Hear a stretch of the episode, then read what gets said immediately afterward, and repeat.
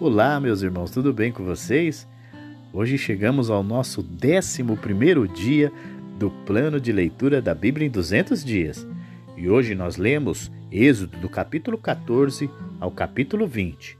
E o capítulo 14 começa com o Senhor falando a Moisés que dessem a volta e acampassem em Piaiote, entre Migdol e o mar.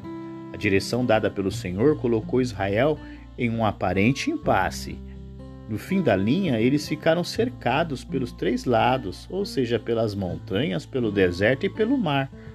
O Senhor estava ali criando uma grande oportunidade para demonstrar o seu poder, destruir os inimigos de Israel e fortalecer a fé do seu povo. Essa situação levou Faraó a pensar que seria uma boa oportunidade para capturar Israel. O aparecimento repentino do exército de Faraó levou Israel a perder totalmente a coragem e, em pânico, clamaram ao Senhor e disseram: Por que você nos trouxe ao deserto para morrer? Não havia sepulturas no Egito? O que você fez conosco? Por que nos forçou a sair do Egito? Mas a palavra do líder nessa hora também é um algo tremendo. Não tenham medo, apenas permaneçam firmes e vejam como o Senhor os resgatará neste dia. Vocês nunca mais verão os egípcios que estão vendo hoje. O próprio Senhor lutará por vocês. Fiquem calmos. E em oração conversou com Deus. E então Deus disse a Moisés: Por que você está clamando a mim? Diga ao povo que marche. Tome sua vara e sua vara e estenda a mão sobre o mar. Divida as águas para que os israelitas atravessem pelo meio do mar em terra seca. Os egípcios e Faraó, na liderança, têm seus corações endurecidos por Deus novamente e resolvem ir atrás do povo de Israel. E a travessia deles não era como a do povo de Israel. Logo eles começaram a atolar, a derrapar e enfrentar muitos problemas, tantos que aí sim enxergaram que a mão de Deus estava sobre o povo de Israel. Mas aí eles tentaram escapar, mas era tarde demais.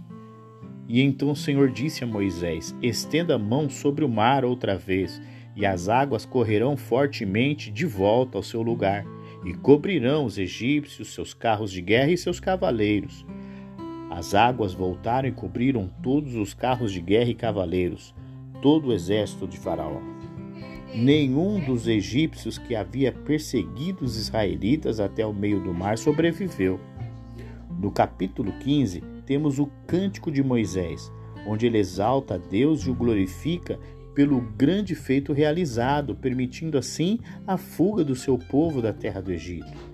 Já chegando em Mara, se desesperaram por falta de água e se queixaram a Moisés. Ele então clamou ao Senhor, e o Senhor lhe mostrou um pedaço de madeira. Moisés o jogou à água e, ele se, e, a, e a água se tornou boa para beber. Foi em Mara que o Senhor instituiu o seguinte decreto como norma: para provar a fidelidade do povo, se eles vivessem todos os dias em obediência a Ele, Ele os ajudaria a sobreviver no deserto em meio às dificuldades e doenças. O capítulo 16 informa que eles saíram de Elim e vieram ao deserto de Sim, entre Elim e o Sinai, aos 15 dias do segundo mês, depois da sua saída da terra do Egito. Mas aí algo terrível acontece. Novamente o povo murmura por falta de, de alimentação, eles estavam com fome. Deus ouve suas murmurações e provê para eles a alimentação divina. A entrega do maná é algo sobrenatural. Eles deveriam recolher o suficiente para cada dia, de domingo a quinta, se guardassem um pouco mais para o dia seguinte, a atitude provocaria no alimento podridão e ele ficaria cheirando mal e cheio de bichos. Mas na sexta-feira eles deveriam recolher em porção dobrada, pois no sábado não haveria maná. Este era o dia de descanso e nesse caso o maná não estragava. Também foi colhido o maná e guardado para mostrar às futuras gerações, sem que ele estragasse. A colheita e o cair do pão, alimentando o povo diariamente no deserto, durou 40 anos. O maná tinha gosto adocicado e sabor de pão de mel. Em Êxodo 17, vemos que partindo do deserto de Sim, o povo continuou seguindo a direção de Deus, até que chegou a Refidim, onde não havia água novamente. E o povo se queixou contra Deus e contra Moisés. E mais uma vez, Moisés orou por eles e Deus proveu milagrosamente. Enquanto ainda estavam em Refidim, os amalequitas foram atacar Israel. Moisés deu ordem para que Josué liderasse os guerreiros e ficou intercedendo em favor do povo. Durante a batalha, estando as mãos de Moisés estendidas sobre eles, Israel triunfava. Mas quando suas mãos cansaram, os amalequitas começaram a ter vantagem. Percebendo isso, Arão e Ur seguraram as mãos de Moisés para que permanecessem erguidas. Com isso, Israel venceu ao fim, Moisés ergueu um altar de adoração e chamou de O Senhor é a minha bandeira. O capítulo 18, vemos que Moisés recebeu a visita do seu sogro Jetro. Ele lhe contou tudo o que o Senhor Deus havia feito, desde o Egito até aquele dia. Muito empolgado e feliz com tudo que o Senhor havia feito, Jetro louvou a Deus por suas obras e pela felicidade do povo de Israel. Além disso, reconheceu que o Senhor era maior, maior que todos os outros deuses e os havia superado de uma maneira maravilhosa.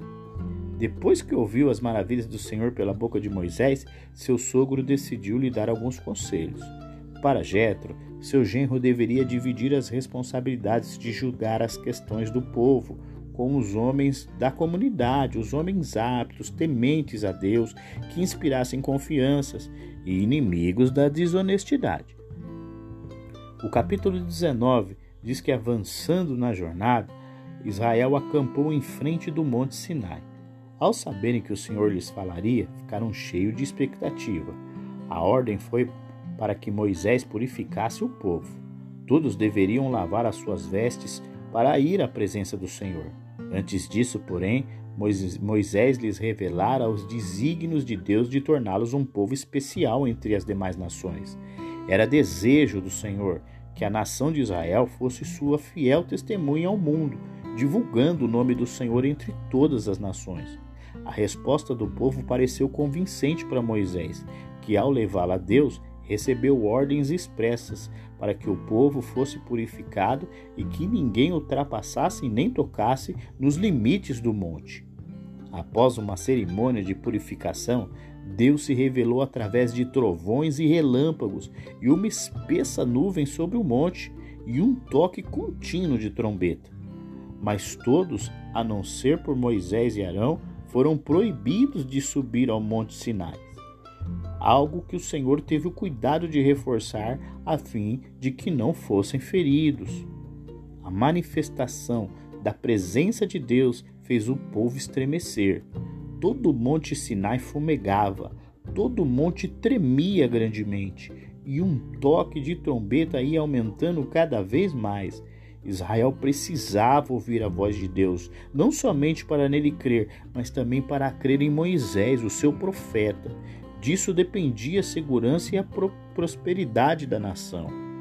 Em Êxodo 20, temos a ministração dos Dez Mandamentos, cujo objetivo era apresentar ao povo de Deus um estilo de vida limpo, obediente e prático. Os filhos de Israel haviam crescido no Egito, lugar de muita idolatria e paganismo. Entre os primeiros mandamentos, procuram direcionar eles para a adoração exclusiva e a reverência à santidade de Deus. Então o Senhor deu ao povo todas essas palavras: Não terás outros deuses diante de mim.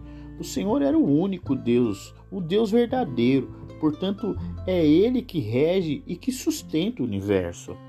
Não farás para ti imagem de escultura. A nossa verdadeira adoração consiste em depositarmos a nossa fé somente em Deus. Nenhum objeto ou ser vivente pode substituir o lugar que só a Ele pertence. Não tomarás o nome do Senhor teu Deus em vão. O nome de Deus está diretamente associado ao que Ele é desonramos o nome de Deus todas as vezes que agimos por nossa conta própria. Lembra-te do dia de sábado para o santificar. Estabelecido lá na criação, o sábado já havia sido esquecido, Deus precisava restabelecer o seu dia para descanso, santificação e bênção em favor do seu povo. Fossem eles fiéis na observância desse dia e jamais perderiam de vista o Criador como um único Deus verdadeiro. Honra teu pai e a tua mãe. Os pais são representantes de Deus na terra. O respeito e a obediência dos filhos para com os pais os ensinam as primeiras lições da verdadeira educação. Por ser o único mandamento com promessa, revela um resultado prático na vida dos filhos da obediência. Honrar o pai e a mãe para que Deus vá bem, para que tudo vá bem. Não matarás. Nunca foi plano de Deus que qualquer ser vivente de sua criação morresse. Com a entrada do pecado no mundo, porém, a primeira folha a cair no chão revelou o seu salário fatal. Este mandamento nos lembra de que Deus é o doador da vida e que em breve ele destruirá o último inimigo, a morte. Não adulterarás. O matrimônio entre o homem e uma mulher é um dos símbolos da aliança do Senhor com a sua igreja. E assim como ele permanece fiel, os cônjuges devem ser fiéis uns aos outros. Disso depende a felicidade, a permanência do casamento e a estabilidade da família. Não furtarás. Não precisa ser cristão para saber que roubar é errado, né? Ninguém gosta de ser roubado, nem o próprio ladrão gosta. Precisamos ser mais zelosos quanto à observância deste mandamento ele pode ser muito mais amplo do que nós imaginamos. Não dirás falso testemunho contra o teu próximo.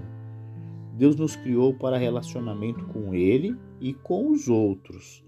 Todo aquele que deseja entrar na cidade de Deus precisa aprender a viver em comunidade aqui. Como embaixadores da verdade, nossos lábios devem sempre declarar a verdade e nada mais do que a verdade. Não cobiçarás coisa alguma que pertence ao teu próximo. Bom, a cobiça é uma ferida aberta, né, que corrói todo o corpo à medida que avança em seus propósitos egoístas. Um filho do reino só está protegido deste mal se estiver disposto a aprender, como o apóstolo Paulo mesmo diz: aprendi a viver contente em toda e qualquer situação. Filipenses 4:11. Ao ver a glória do Senhor sobre o monte, o povo ficou com medo dele e se distanciou do monte. Em seguida, pediram que Moisés continuasse sendo o mediador do relacionamento com Deus, porque eles tinham medo que o Senhor os matasse. O capítulo 20 se encerra com Deus passando a Moisés as instruções para a adoração. Assim, nós encerramos o nosso 11 dia do plano de leitura da Bíblia em 200 dias. Espero que você continue firme, lendo, estudando e aprendendo um pouco mais da palavra de Deus. Um grande abraço e até o nosso próximo encontro.